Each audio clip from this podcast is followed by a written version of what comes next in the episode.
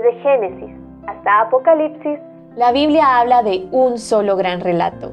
La historia de Dios y su plan redentor en la persona de su Hijo, Jesucristo.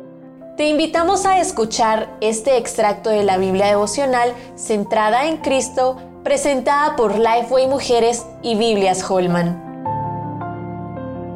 Su presencia continua. Números 9, 15 al 23. Era el primer día del primer mes del año. Los israelitas se preparaban para celebrar la Pascua 14 días después. El pueblo escuchaba y obedecía los mandatos precisos del Señor, y era evidente su cuidado y dirección en cada paso del camino hacia la tierra prometida.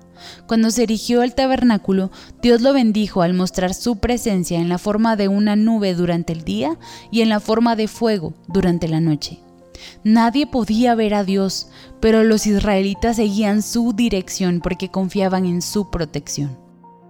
Me imagino al pueblo de Dios que se aferraba a la grandiosa realidad de su inconfundible dirección. Cuando la nube se movía, el pueblo se movía. Cuando la nube se detenía, el pueblo se detenía. Si la nube se detenía por días, semanas o meses, el pueblo permanecía acampado. De la misma manera, cuando la nube se movía, no importaba si era de día o de noche, el pueblo la seguía. Vemos en la historia de Israel sombras de una realidad futura. En el Nuevo Testamento vemos a Cristo, quien vendría a ser el nuevo templo, al descender a la tierra para permanecer con su pueblo. Una vez terminada la obra de Cristo, el pueblo de Dios es ahora su templo, donde Él está presente. Esta presencia no se manifiesta en la forma de una nube, sino por medio del Espíritu Santo, que vive en la iglesia y en cada creyente.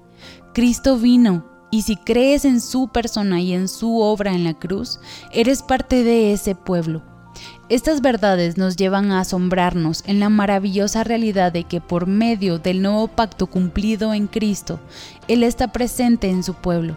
Él permanece con nosotros y en nosotros.